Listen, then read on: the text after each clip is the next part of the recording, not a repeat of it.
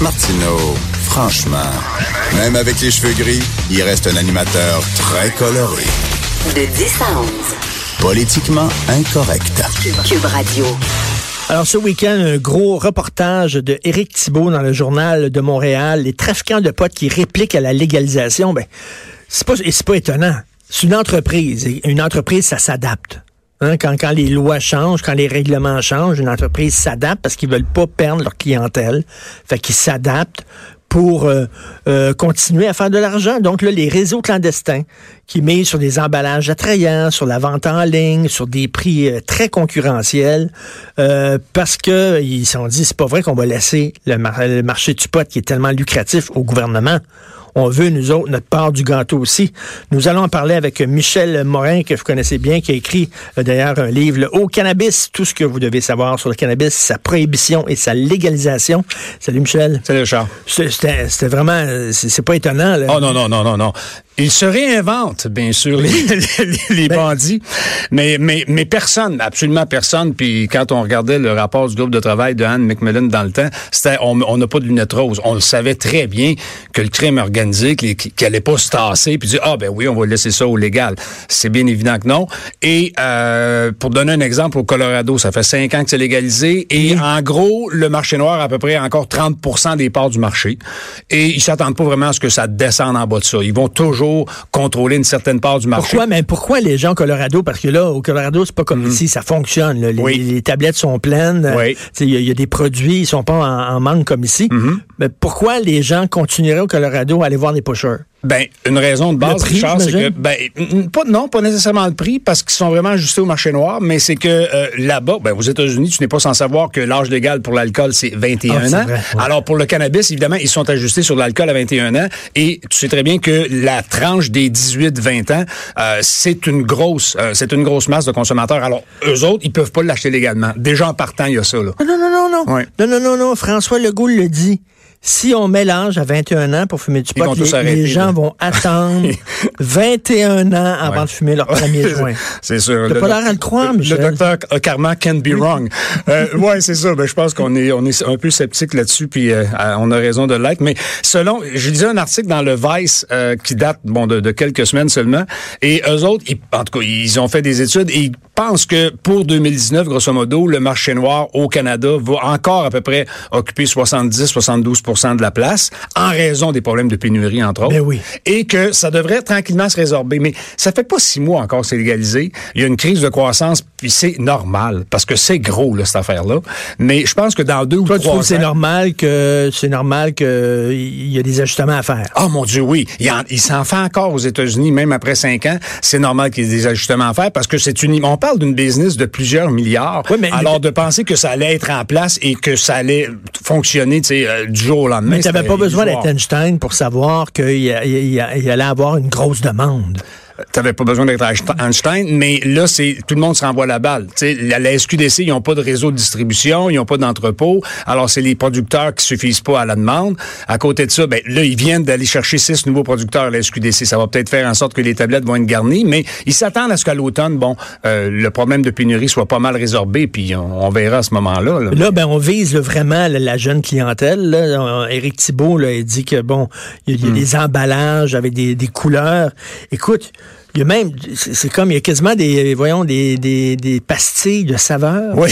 Alors, ces emballages des spots, là, on peut lire, là, je, vais, je lis le texte d'Éric Thibault, mm. on peut lire les saveurs doux, terreux, raisin, les effets mm. détendus, heureux et le taux de THC aussi qui est inscrit. Là. Donc, ils visent vraiment... Là, ils ont, ça me surprend, ça me surprend que les vendeurs illégaux euh, se collent comme ça sur le, les, le, sur le visuel de la SQDC puis du pot légal et tout ça et qui essayent de se donner une belle image. Ça me surprend, je vais être franc ben avec toi, parce que, bon... Euh, ça fait ça fait des années qu'ils opèrent, puis bon, ils te vendent ça dans un sac en plastique, puis ça s'en va comme ça, puis c'est pas fancy, puis c'est compliqué pour eux autres en, en termes de... Puis c'est cher aussi arranger ces sacs-là, l'empaquetage et tout ça. Puis ils n'ont pas besoin de ça. Quand tu, vas voir un pusher, quand tu vas voir un pusher, tu t'en fous là, que ce soit dans des emballages attrayants. Ouais. Peut-être qu'ils se disent que le, consommateur va se penser à l'abri d'une saisie par la police si ça a ah l'air légal. Il y a peut-être de ça là-dedans.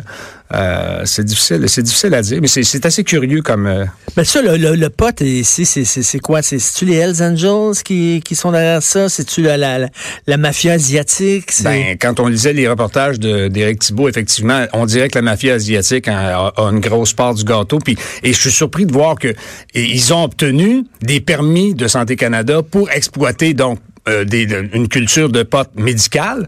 Puis on lisait que les policiers disaient qu'il y avait un permis qui leur permettait, comme par exemple, de, cultiver 200 plants, puis il y en avait comme 2000.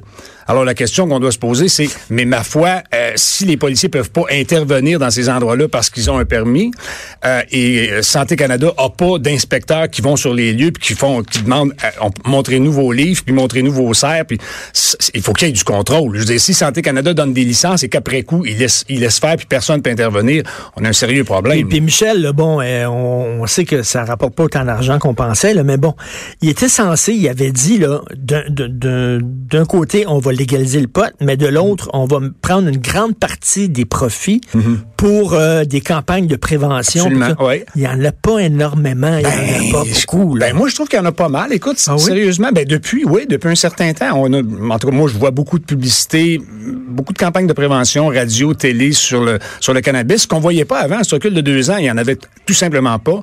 Et il y en a. Mais je pense pas qu'on est dans les profits au moment où on se parle à SQDC, là. Non, non, non, non, non, c'est-à-dire les, les, les, revenus, c'est-à-dire pas, pas profit, mais revenu. Hmm. Penses-tu vraiment qu'un jeune qui veut fumer du pot, il entend un spot à la radio, ne fumez pas du pot, c'est très dangereux, puis le gars, il va dire, ah, finalement, c'est vrai. je, je m'en allais fumer du pot, mais j'ai entendu le spot, ça m'a tellement convaincu. C'est difficile à mesurer. Je pense que ça peut peut-être inciter les, les, les jeunes les expérimentateurs à, à modérer le transport, puis à pas, tu sais, à, à, dire, bon, je veux, je veux faire attention à la quantité que je consomme, puis aux produits que je consomme. Ça va peut-être un peu les conscientiser. Euh, les empêcher de l'essayer, non, je, je, ne penserais pas. Là, Éric Thibault dit que l'offre des produits en vente à la SQDC devrait connaître une amélioration significative d'ici la fin du printemps 2020. Donc, d'ici la fin du printemps, début d'été, il devrait avoir du stock, ces tablettes. Ben, enfin, il était temps, là. Il ouais, mais euh, je suis un peu sceptique, mais euh, on, verra, on, verra euh, dans les prochains mois. Mais il y a un sérieux problème de pénurie. Mais tu vois, d'un autre, en Californie, il y a un problème de surproduction aux autres. Eux autres, ils en ont trop. Ils produisent à peu près quatre fois plus de cannabis que ce que les Californiens peuvent consommer. Fait qu'ils font quoi avec ça? Ils l'exportent dans les autres, ils l'exportent dans les autres États, ils vendent dans les autres États alentours qui, eux, ont pas légalisé. Alors, ils ont d'autres sortes de problèmes aux États-Unis. Alors que nous, ici, ben, évidemment, c'est légal dans toutes les provinces. Alors, il y aura pas, il y aura pas cette problématique. Mais ils peuvent pas, eux autres, mettons, au Colorado euh, ou en Californie, tu dis, euh, avec mm. leur surplus, ils peuvent pas l'exporter ici au Québec. Non. Non. Légalement, c'est impossible. Non, c'est impossible. Puis de toute façon, enfin, je pense qu'on est assez bien fourni par l'Ouest canadien, fait qu'on n'a pas besoin de faire tout ce trajet-là. Mais enfin. Là, tu viens me parler d'une décision de la Régie du, logement? Ben oui, c'est surréaliste cette nouvelle-là. Euh, c'est que il y a une, il y a une, une dame, Martine Brodeur, qui s'appelle, qui, euh, bon, son propriétaire l'a amené à la Régie du logement pour euh, faire résilier son bail parce que elle fume du pot médical, ok? Et les, les, les, autres locataires dans le bloc s'en plaignaient. Or, elle n'a pas d'ordonnance du médecin, mais elle a dit à son médecin, écoutez, moi, quand je fume, ça me détend, ça m'aide à dormir, ça me relaxe. Et le médecin lui a signé un billet où il dit, ma patiente affirme que lorsqu'elle fume du... Et sur la, sur la simple production du, du billet en cours, la juge administrative a dit, OK, fine, je vous donne raison, madame. Vous avez un billet comme ça qui dit que c'est... Mais, mais c'est flyé, là. Attends une minute, là. C'est pas, un billet comme officiel, là. Pas du tout. Parce que t'as besoin de quoi, là, pour fumer du pot euh, médicinal, t'as besoin de, de, pas rien qu'un ton médecin qui t'écrit quelque chose sur un bout de papier, là. Ouais, t'as besoin, c'est ça, d'avoir une ordonnance, puis après ça, ben, il y a un producteur comme, je sais pas, Exo, qui va t'envoyer par la poste du... du... Mais j'ai parlé avec mon, mon, mon, mon, docteur, le doc des hôtels sur la Rive-Sud, qui en prescrit du cannabis médical depuis quelques années, qui est une militante, et elle, elle me disait, euh, il y, a tellement d'autres modes de consommation du, du pot médical. Et euh, elle dit, au moment où on se parle, il dit, elle dit plus que la moitié de mes patients, eux autres, ils, vont vers les huiles. Alors à ce moment-là, tu prends de l'huile, il n'y a évidemment pas de fumée, évidemment pas de fumée secondaire, il n'y a évidemment pas d'odeur, alors ça dérange personne. T'as pas de buzz. je pense que non, et t'as pas de buzz. L'idée, c'est que moi, je pense qu'on devrait, en tout cas, le pot médical, sans dire qu'on devrait comme obliger les patients à le consommer sous d'autres formes que, euh, que, que, fumer. Euh, on devrait fortement les inciter à le faire. D'ailleurs, savais-tu, sais-tu, c'est quoi la forme, parce que ça va te faire rire, la forme de loin la plus efficace d'utilisation du pot médical, c'est en suppositoire. Quatre fois plus efficace, ça va chercher comme 80% des attends effets. minute, le Ouais. matin, tu t'en popes un dans le cul. c'est ça qui arrive. Et mais non non mais il y a plein d'études là-dessus et c'est de loin le, la- le- ce qui est le plus efficace et c'est pas euphorisant en plus. Fait que- et- mais il paraît Un que c'est suppositoire. Oui monsieur. Oui, monsieur. Qui l'eût cru? Mais, et, et l'huile, c'est d'ailleurs meilleur. Et c'est pour ça que toute la problématique de, bon, la fumée secondaire ou quoi que ce soit, il va falloir qu'à un moment donné, le pote médical, je pense pas que ça devrait jouer d'une immunité totale. T'as pas une immunité parce que t'as un, pap- t'as un papier du médecin de dire dans le bloc, tu peux fumer comme tu veux. Mais, mais, mais, ça, ça crée-tu un précédent, là? Parce qu'elle, Oui. bon, ils ont Oui. dit. Donc, ça veut dire que ça, ça fait-tu comme un, un genre de jurisprudence, puis à partir de là, il suffit d'aller voir un médecin, puis qui t'écrit, ben oui, ben, ben, ben, ben, Ouais, mais d'après moi, Richard, euh, le propriétaire va aller en appel, ça va aller au, euh, au bureau de révision euh, de la régie du logement. Et d'après moi, ça va être renversé parce que c'est, hmm, c'est- je trouve ça peut-être un peu douteux comme décision. Là. Tu t'imagines une gang de jeunes avant, les, ils étaient ensemble puis ils fumaient du pot euh, en cachette te dans, vois dans, venir. dans la ruelle. Là, c'est comme ils baissent toutes leurs culottes. Ils, ils sentent pas peur toute la, toute la Ouais, gang, ça, c'est c'est ça. comme- Non, mais c'est pas euphorisant. Fait que c'est, pas, ça donne pas un buzz. euh, C'est, ça que c'est pas. Ouais. Mais écoute, euh, le- le- tout le truc là de, de- de- du docteur là, euh, voyons Carman là, Ouais. Euh, c'est mauvais pour le cerveau. euh, il faut attendre 21 ans. T'en penses quoi de ça? Toi, tu as étudié, t'as analysé le cannabis pendant des années. C'est-tu vrai qu'il faut attendre 21 ans pour fumer du pot? Parce que Ouais, ben on en a parlé un peu la dernière fois, Richard. Moi, je vais te dire, c'est que, un, l'histoire du cerveau qui se développe jusqu'à 25 ans, j'en ai un peu parlé l'autre fois, c'est une moyenne. Il y en a, Ouais, il y en écoute, a, moi, ça je connais des gens qui ont 60 ans, puis le cerveau n'est pas encore développé tout à fait. Je pense là. pas au président américain en parlant de ça. mais non. Non, mais effectivement, c'est une moyenne de 25 ans. Et de toute façon, il est démontré, évidemment, que l'alcool provoque bien plus euh, d'effets, bien plus d'effets néfastes sur le développement du cerveau que le cannabis. Mais oui. Et on parle de cannabis, ça peut avoir des effets, puis c'est pas démontré Écoute, pour là. les gros usagers qui forment une, vraiment une petite minorité. Fait que tu sais, c'est pas, euh, c'est pas noir et blanc. Là. Écoute, à partir de 18 ans, Mm-hmm. Tu peux euh, et boire des, des boissons. là. Euh, Tu sais, la, la- la- jeune fille qui est morte, le noyée dans, une, up, dans ouais. une flaque d'eau. là. Ouais, horrible. Parce que Ouais. c'est, Tu vu le taux d'alcool dans ces affaires-là? C'est hallucinant. Ça, Mm. c'est correct. À partir de 18 ans, tu peux acheter ça en toute légalité. Mais le pote, ils veulent mettre ça à 21 ans. Mais tu vas pouvoir boire du fucked up, ça, là, puis te Ah ramasser, te noyer dans une flaque d'eau. Ah oui. Puis Des armes à feu, à partir de quel âge tu peux en avoir? Je pense que c'est 18 ans aussi.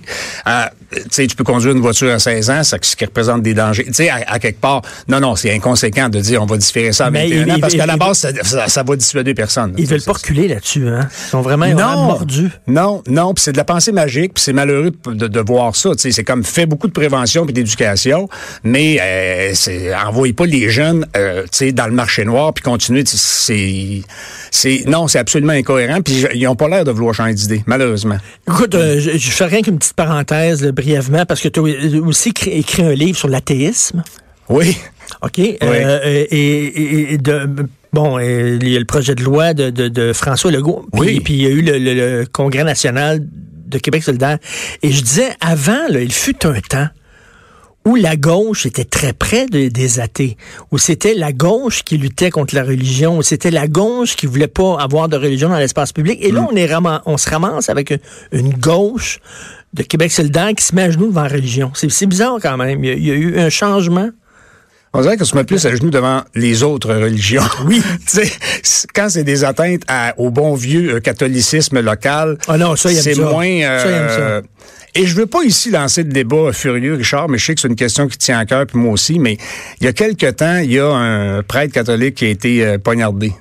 Oui, Saint-Joseph. c'est un entrefilet. On s'entend pour dire Oui. que ça, ça- Je me disais, si ça avait été un imam, je sais pas s'il y aurait, si ça aurait eu le, le même effet. En fait, tu comprends, dans le sens que euh, il y aurait probablement eu des débats sur no- notre islamophobie et tout ce que tu veux. Et tout, tu sais, alors que on dirait, que, tu comprends ce que je veux C'est dire? deux poids, deux mesures. Un- Peut-être un peu là. C'est ça, en tout cas, ça, ça mérite d'être débattu. Ben, à ça, travers c'est le monde, il y a des milliers de chrétiens qui se font massacrer dans certains pays, puis t'en entends pas beaucoup, beaucoup parler là-dessus. Mais c'est un autre débat. Oui. Bien sûr, je vais te laisser parce que tu es en, il faut peut-être popper un, un suppositoire. non. OK, on change de sujet. Merci beaucoup, Michel. Ok, plaisir. Merci, on s'en va tout de suite à la pause. Vous écoutez Politiquement Incorrect. De 10 à 11, politiquement incorrect.